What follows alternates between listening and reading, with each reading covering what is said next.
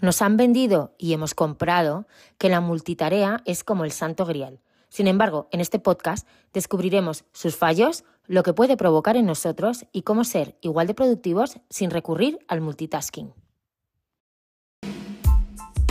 Bienvenida al podcast de Orden en mi vida un lugar donde hablamos de todo lo necesario para lograr la vida de nuestros sueños a través del orden físico, la planificación, la vida sana, la paz mental, la ley de la atracción y mucha, mucha, muchísima gratitud.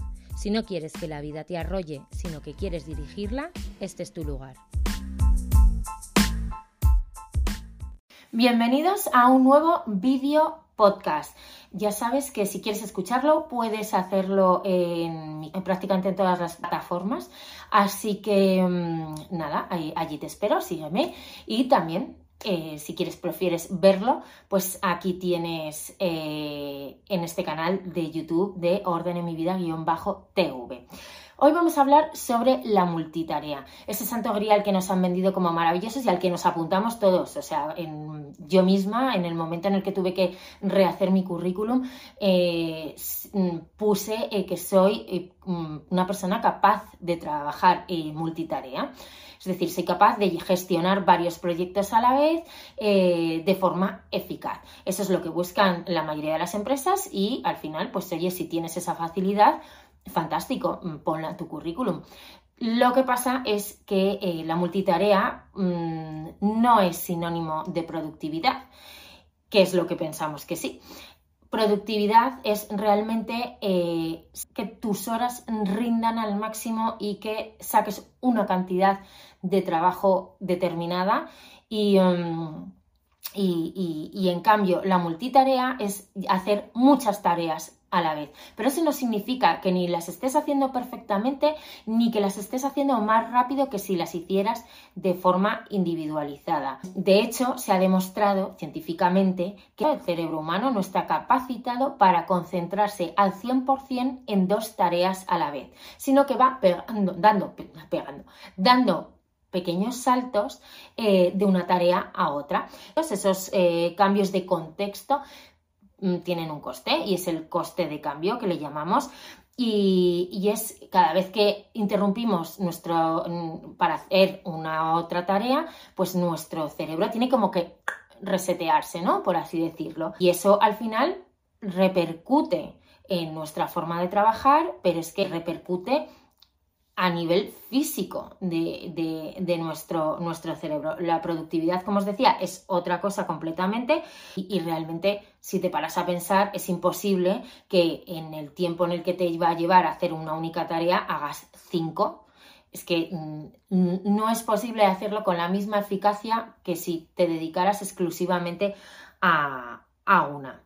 Bueno, hay numerosos estudios científicos que demuestran que la multitarea Mm, realizada de una forma continuada en nuestra vida laboral o en nuestra propia vida tiene unos efectos secundarios que si yo creo que, cuando eres consciente de lo que te puede ocurrir o de lo que ocurre, mm, pues eh, nos planteamos de forma seria si es beneficioso hacerlo o no hacerlo. Eh, hubo un estudio que cogió a dos grupos, ¿no? Y entonces a un primer grupo se le ponía una imagen en, un ordenador y tenían que verla durante una serie de minutos y eh, al rato pues tenían que describir lo más completamente posible esa escena. El resultado fue, bueno, pues que se activaba una parte del cerebro y mm, contestaban pues unos mejor que otros, pero eh, contestaban y se activaba una parte del cerebro. Eh, otro grupo se le puso la misma escena, estuvieron el mismo tiempo mirando, pero entre medias se les metió una actividad extra mientras veían la pantalla y les pidieron luego que igual que habían hecho los anteriores, mm, describieran la misma escena que habían visto, pero ahí se demostró que el cerebro mientras veía la escena estaba activado en una parte y cuando se les pidió que hicieran otra, otra, otra actividad, esa parte se desconectó y pasó a la siguiente, con lo cual se demostró que el cerebro es incapaz de trabajar en paralelo, sino que va haciendo saltos de contexto.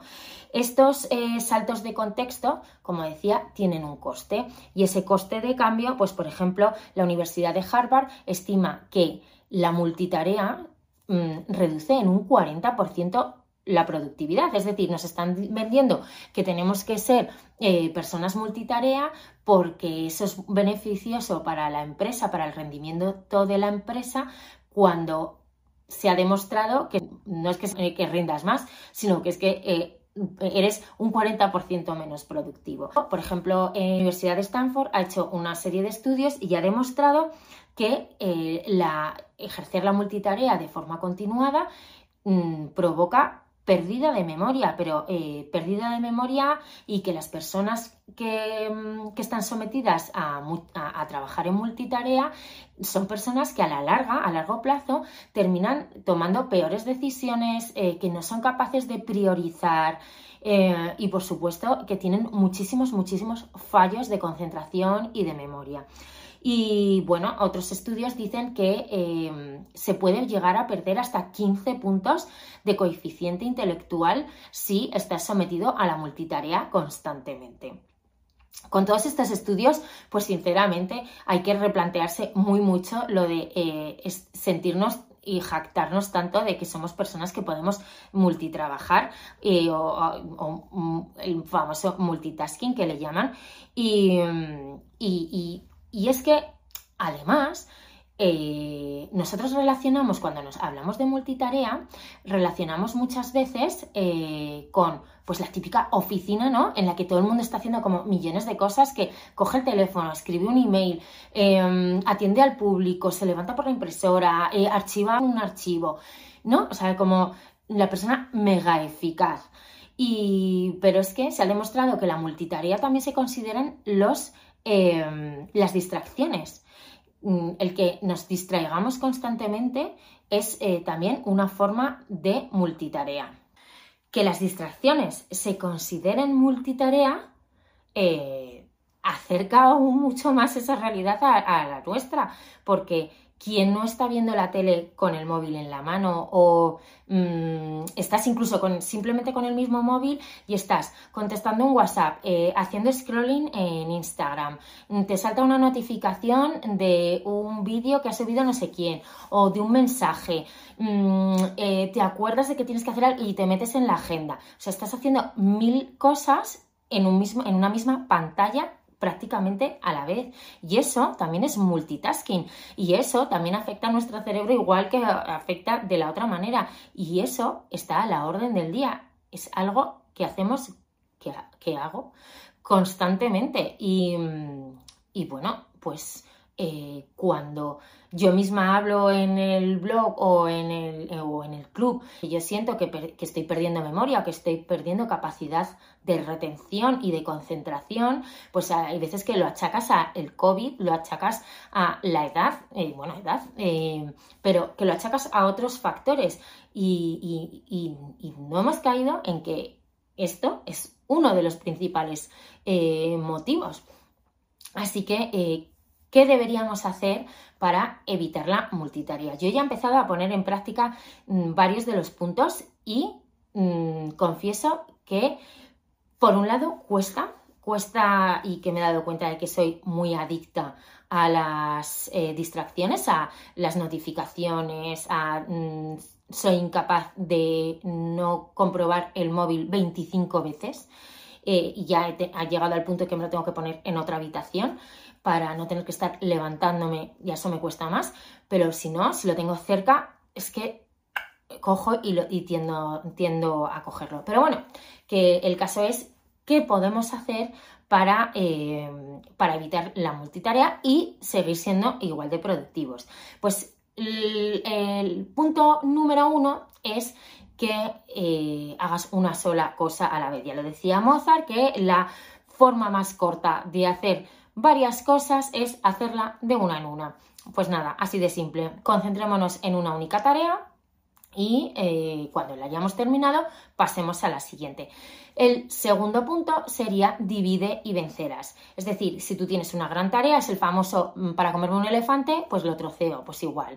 Mm, mm, es mejor dividir en pequeñas tareas y, e ir haciendo. Si luego además priorizas, que sería el punto número 3, si tú además priorizas esas tareas, esa lista de tareas, que eso nos viene fenomenal a los que somos adictos a hacer listas. Yo hago listas absolutamente de todo, ya lo sabéis pero es que em, luego muchas veces me cuesta diferenciar cuáles de todas esas mm, ristra de cosas que tengo que hacer, cuáles son las eh, verdaderamente prioritarias en las que me tengo que enfocar eh, principalmente. Entonces, bueno, en mi curso de Aprende a organizarte te explico eh, cómo averiguar cuáles son las prioritarias, evitar lo urgente, etc.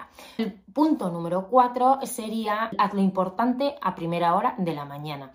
Y es verdad que tenemos que hablar de las energías, de que si uno se levanta más cansado, hay gente que nos levantamos con mucha energía por la mañana, otros no.